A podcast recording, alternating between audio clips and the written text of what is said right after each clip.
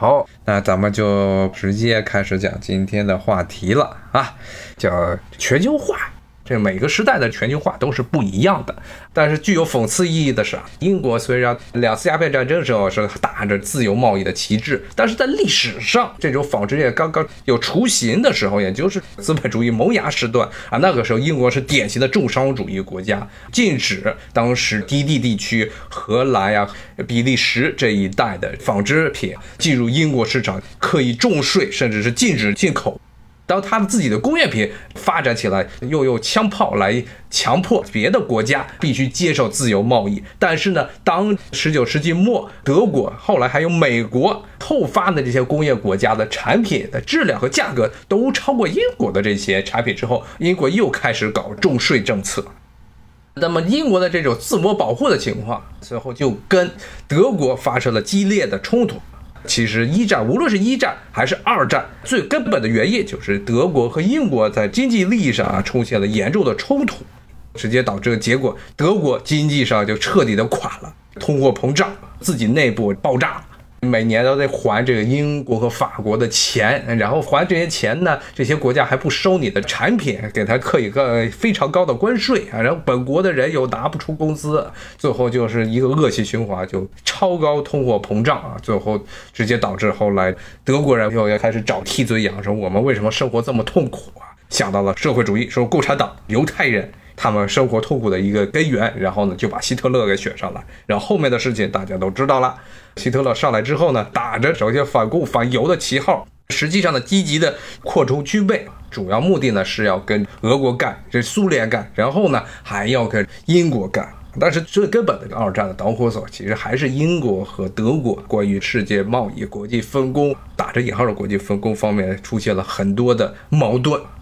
德国的货品卖不出去，民用工业产品卖不出去呢。希特勒想出一个好办法，什么办法呢？怎么解决失业率啊？全部上军火，军事凯恩斯。希特勒上来的时候，这些德国的汽车厂啊，包括德国的化工厂啊，所有的企业全部都支持纳粹上来，因为这些企业得挣钱，得让这还得养活这帮工人啊，还得让这些工程师别到时都饿死了，怎么办？那就全部都变成军火。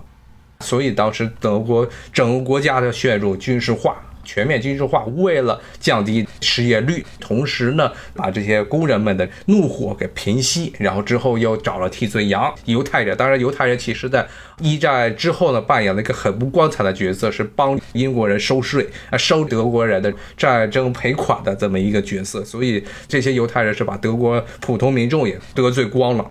但这种军事化的经济呢，不可能一直持续下去，不能一直在造军火。那这些造了军火，总得有个地方去消耗它吧？最后就变成了二战，打起来了。二战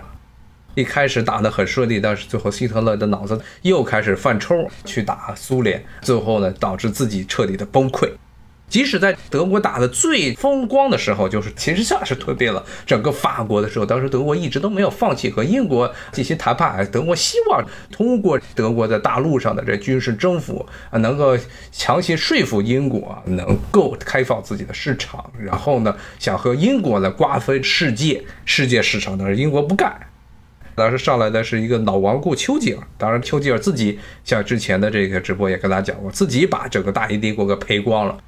他是一个典型的没有政治眼光的这么一个人，他没有看见，其实当时英国最大的威胁其实还不是这个德国，而是自己背后的那个美国。就他为了和德国去怼，整个大英帝国的利益全部都出卖给了美国，最后是英国的资本在全世界范围内，特别是在整个西半球全面的被美国人给接替。然后呢，二战之后又是因为自己国力大衰。美国其实是不断的强行要求英国把整个殖民帝国给解散啊，当时最惨重的一个代价就是印度的独立，不是印度独立，其实英国南亚殖民地，因为不光是印度，后来又出来了巴基斯坦、印度、缅甸、斯里兰卡这么几个国家，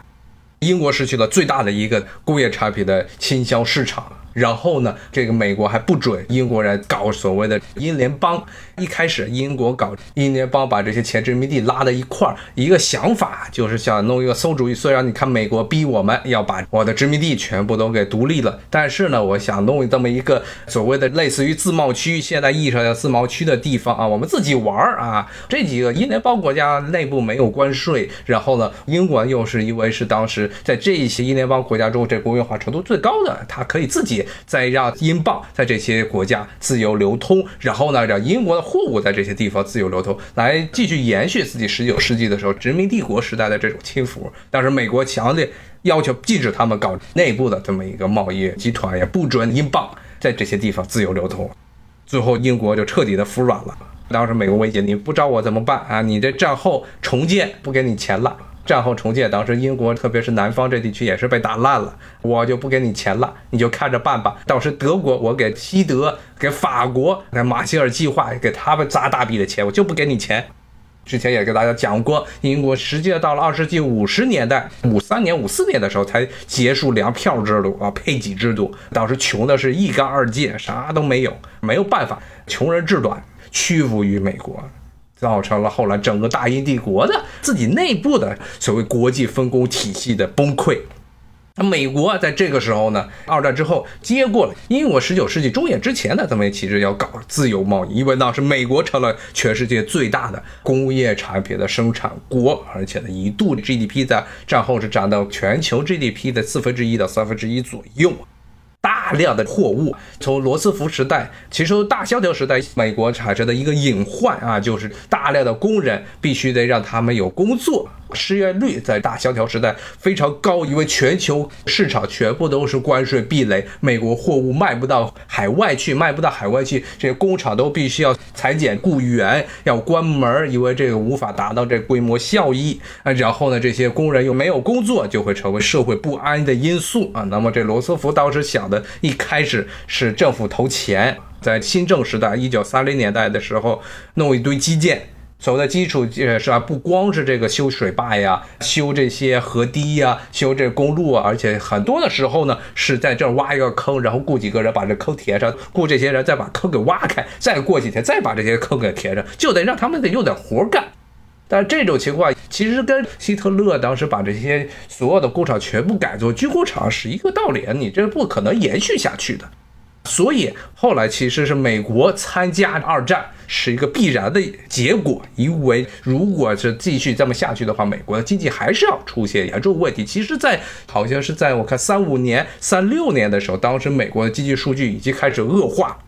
之后二战爆发了。美国开始成了，当时罗斯福声称这个是民主兵工厂，说西方的民主兵工厂，说像英国大量的出口二手的驱逐舰，各种各样的生活必需物资。但是呢，他这句话打着民主兵工厂这个旗号，本身这个说法就特别的搞笑。其实，在整个三十年代，一九三零年代，它不光是向所谓的民主同盟的这些盟友出口军工设备，在整个三零年代，从三七年开始，一直到了四零年结束的这一段时间内呢，这美国也向日本侵略者出口这些军工设备。当时在中国这边抗日战争，美国是大量的工业的原材料，还有制成的工业品是出口到日本，包括了石油，包括了废钢，这是那个做坦克呀，各种火炮啊，各种的。军工品的必要的原材料都是日本的这些军事的工业产品的这个原材料的必要物资，绝大部分百分之八十到百分之九十都是来自美国的。等于说是这个抗战前期，中国算八年抗战吧，从这个三七年开始，八年开始，就是再往前啊，可以说三一年的时候，九一八时候的抗战这一段时间呢，其实是日本的军工产业是靠着美国的工业产品来维持下去的。目的其实都很明显，就是要通过这个办法呢，缓解自己国内，能让这些一方面呢是让自己的工厂能让这些资本家心里开心，另一方面呢缓解国内的就业压力。那这种情况最后是还是撑不下去。罗斯福第三个任期的时候，已经开始出现问题的时候，日本的这些二货把珍珠港给炸了啊！其实是很大程度上是美国逼迫啊日本，因为开始砍日本脖子。从四零年开始的时候，大量的减少日本的军工业所需的原材料的出口配额，特别是石油，还有各种的这个钢材。最后呢，日本知道自己一旦这些断了之后，他就被迫的必须要跟中国讲和，他又不想去讲和，那怎么办啊？那就扩大扩大战争。当时就开始像这个美国，包括像英国，因为英国这边又有了当时军工业的另外一个很重要的原材料啊，就是天然橡胶啊，往英国的东南亚的殖民地开展啊。所以后来日本挑起了太平洋战争，而美国又以这个契机进入整个二战全球的战场，一下子就把自己的经济带活了啊！因为就是这些所有的工厂全部就跟纳粹德国在希特勒在三十年代一样，全部都开始开工，开始产这些军火。但是呢，二战之后，随着全世界绝大部分地区被打烂，战后重建，这时候美国就顺势的提出了马歇尔计划。美国不能一直接着产这些军工产品啊，要转成民用。正好你这些国家全部都在搞战后建设，那么就通过这个马歇尔计划啊，美国把自己的盈余的这些工业生产能力啊输出到了全球各地。那这个是二战之后，等于是美国啊，一直到七十年代之前，美国的工业产品都在全球市场上都有很强的控制能力。但是呢，随着欧洲地区、日本六十年代，首先是欧洲那边在六十年代，日本的七十年代开始经济崛起。经济恢复，然后崛起，然后呢，他们的产品这个时候呢，又像之前英国和德国的例子一样，这些国家因为是原来的这家当全部打烂的基础重建的经济，他们这些工厂生产的这些设备呀，还公司组织呢，其实又比这个美国的企业又有竞争能力，所以呢，导致了后来美国的制造业开始逐步的萎缩，特别是像它原来所谓的工业上的明珠，像这些汽车厂大量的裁员，活不下。去，首先受到德国汽车，然后呢，最重要的是质优价廉的日本汽车的冲击。那么美国当时也就跟英国一样，想搞一些行政壁垒，当时就是做的。虽然美国名义上还是要支持自由贸易，但是呢，他就开始直接逼迫这些国家，像当时的西德，像当时的日本。逼迫这些国家主动的操作货币、货币升值，让他们的产品呢在美国市场价格上呢没有竞争能力。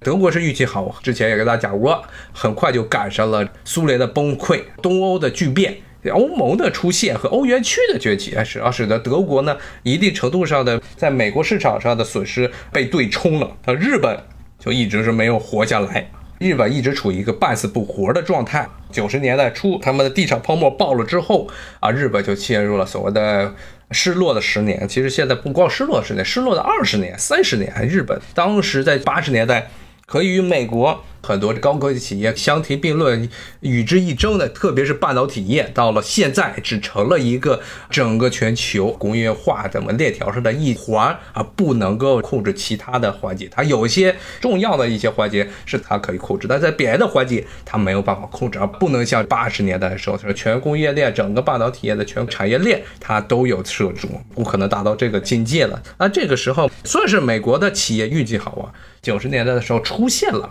互联网革命，九十年代末期开始的互联网革命，其实对于美国的企业搞全球化，摆脱之前行政上还有工业资源配置上不利局面，使得他们这些美国企业又重新的具有了竞争能力啊。当然，竞争能力并不是说他们在本国制造的产品能够有竞争能力的，而是呢，啊，美国这些企业通过外包的手段，最大限度的降低自己的制造成本。因为之前互联网技术出现之前，一个工厂开到什么东南亚去，首先这个通讯上就比较的麻烦，顶多就是打电话，而且还必须要确保你打电话的时候有人接，而且呢能够实时监控对方工厂的出货情况、进货情况，还有工厂内部的一些运营。那时候的监控就比较的麻烦，甚至要通过写信、拍电报更加原始的手段。但是呢，互联网出现之后，实际上很多的时候，这种通讯都变成实时的了。随便在自己的电脑前面，随便输几行啊，就可以知道啊对方的情况。不光是通讯，甚至可以直接监督海外工厂啊，或者是第三方的外包商他们当时的生产情况。所以呢，实际上是互联网出现的对全球这贸易最大的一个变革，就是使得这些美国企业，特别是最早的拥抱互联网美国企业。啊，能够达到自己资源的全球配置。他们通过网上的这些资源，能够找到自己最廉价的，比如说这个外包商，如果自己要开工厂，可以找到最廉价的这么一些海外工厂的所在地。这边廉价不指的是人力啊，有可能还有，比如说是产业集群，像美国可以把一个工厂开在越南，但是它的可能很多原材料都还是在中国这边供应。所以早期的时候，为什么特别是九十年代，特别是零零年代，当时中国这个进入 WTO 之后啊，当时经济是飞速的发展，就是因为中国本身与其他第三世界国家不一样的地方是之前已经有了一定的这城市化和工业化。有大批的可以干活的这些工业人口，而且呢，所有第三世界国家中，毫不客气的说，是男女最平等的一个地方。所有大批的不光是男性劳动力，还有女性的劳动力。当时中国这边搞的工业园，美国很多企业入驻，不光是入驻呢，上游的这些各种原料的供给商，还有下游的服务机构，全部都入驻，就形成了这么一个产业集群。这种人口上、教育上的优势，工业基础。上的优势，主要是对于中国后来成为世界工厂，美国搞这种所谓的自由全球配置，结果意外的，其实不是意外，其实也是必然，就导致了后来中国成为了全球的这么一个世界工厂。这个很重要一点就是，我觉得中国比与别的第三世界国家的很大的一个不同，一个是教育，中国的基础教育在整个第三世界可以说是遥遥领先于别的国家，还有一个就是男女的平等方面。啊，尤其像这些穆斯林国家，对吧？女人都不能干活的，包括印度，女人都是这个很多地方自己单独上街就有被强奸的危险，包括拉美地区，一直到现在都还是严重歧视妇女。天主教地区妇女的地位都非常的低，包括了越南，越南这个地方其实男女不是非常的平等。很多的条件啊，实际上是导致了后来中国在全球化二零零零年的这一波全球化的过程之中抢到了先机。很多的制造业通过美国搞全球资源配置，包括后来欧洲这些国家，欧洲和日本其实都属于后发者了，所以他们在互联网技术应用上没有这美国的企业来的优势。但是呢，这些国家后来也慢慢的都开始进行外包。直接的推动了中国的制造业的可以说是飞跃性的发展。二零零零年代的时候，飞跃性发展。刚才跟大家说的很强调一点是，这些美国企业找到了能够让自己产品成本降低的过程，但并不说是本国生产的产品降低的过程。所谓全球分工，最后带来一个直接后果，就是这些自己国内的竞争能力不够的工人，这些蓝领阶层，最后呢被打回了原形。在二十世纪五六十年代的时候啊，当时的美国工人阶级虽然名义上之前呢，在二十世纪初的时候还是无产阶级，但是呢，由于这个美国的货物销往全世界各地，这美国的工人他的这个生活水准都要比欧洲的很多这中产阶级是有钱人要来的舒服啊，更别说跟其他的亚非拉地区比，中国就更不用说了。但是呢，全球化的进展，这些工人丧失了自己的竞争上的优势。不光是丧失优势，而且呢，由于美国的教育制度的原因，这些新一代年轻人又不愿意去做中低水平的制造业的工作，都想挣快钱，想挣大钱，但是他的技术能力和这文化水平又不够，所以现在的整个美国的这些劳动力，特别是中低层劳动力的这素质也是非常堪忧的。所以这制造业，刚才说了，是制造业回流美国一个很重要的限制条件啊，一个是美国这边的各种法规、工会，然后还有它本身美国工人本身的素质也都是有很大的问题。虽然美国这边一直要跟中国进行经济脱钩，而且呢。美国以前在九十年代之前呢，一直是影响别的国家的与自己互相的贸易还有经济关系的一个重要的筹码，就是自己的国内的市场是当时全球第一。但是现在中国的国内的市场也起来了，不光是对于美国企业来说，也对欧洲企业、对日本企业来说，都是一个很头疼的问题。现在美国不光是要求自己的企业从中国出来，还要求欧洲企业、日本企业从中国市场出来。但这些企业都知道，你要中国市场市场一旦出来，就再也进不去了，这是一个站队的问题。而且呢，直接一旦出去啊，自己的这些企业可能利润要大消，要大幅度的裁员，甚至呢，有可能出现严重的运营上的危机。现在的情况其实是很有可能以后呢，像美国这边，他会把各国的这些跨国企业都会留有一个后手。专门有一个对美的这么一套生产体系啊，有一个专门对于中国还有其他市场的这么一个生产体系。美国的企业就更好办，他可能就去了墨西哥这些地方办厂，特供美国市场。那么美国之外，特别是中国这边，可能自己要专门再搞这么一套重复的这么一条这产业链，规避现在美国政府对于中国经济方面的很多的这些约束。这些欧洲国家、日本的这些企业，可能以后也是这样。当然，也有些企业不想要美国市场，这就形成了所谓的可能是全球化，会变成了区域性的全球化。其实回到了历史上全球化的一个基本的概念，就像之前给大家讲的，中国为中心的这种所谓朝贡体系，只要是中国和中国周边的这些国家依附于中国存在的这些国家之间互相搞的这种贸易体系。那美国冷战时候，它的地位其实是一种典型的朝贡国家的体系，以美国市场为中心，所有欧洲这些国家、日本，包括冷战之后东欧那些国家，都要靠着美国市场来维活。但是现在美国它的经济也处于一个相对开始衰落的阶段，而且又有了崛起起来的中国这边的市场，以后经济可能又恢复到早年的那种，不是全球化了，而是区域经济一体化这么一个情况。那么，当然还有现在对于这种全球化之后的变化的另外一个很大的一个不稳定因素，就是美元。因为美元，美元的全球化其实是与贸易啊，包括制造业产业链的全球化还不一样。这个东西是军事上面的强行要求造成的一个结果，这也直接导致了是美国可以通过金融方式可以控制全球的金融市场。美联储这两天又在说这个印钱的事儿，美国可以印钱。但是呢，不会像德国在一战和二战之间那样出现严重的通货膨胀。为什么？就是这些钱印出来之后，一大笔是进入了金融市场，而且呢，很多的都是进入了海外的金融市场，对美国本国的日常消费品没有直接的冲击，可能会有冲击，但是这个冲击会非常的缓慢。但是对于美国之外的国家来说，都是一种灾难。还有大批的这些钱进来，除非你完全的放弃自己的货币政策，允许美元在自己国内自由的流通，不然就肯定会导致美国向自己的这些贸易伙伴，包括中国的贸易伙伴，输出通货膨胀。肯定就会变成这样，所以这个如何解决美元全球化，包括现在美国现在很多政策上对于国际贸易的一种冲击，其实这个国际贸易方面，这产业链上的这冲击是有解决办法，但是美元怎么解决美元的作为全球货币现在的问题，可能更需要更多的这些政治，包括甚至是国家方面的很多的一些想对策，这可能比解决这产业全球化。怎么样从全球化转向区域化这过程更加麻烦？好，那讲到这儿啊，咱们今天又聊了聊全球化这么一个过程。其实历史上就一直有类似的东西，只不过是现在由于各个阶段、由于各种技术还有各种政治原因，造成了这每个时代的全球化都是不一样的。谢谢大家的收听，咱们明天同一时间再见，拜拜。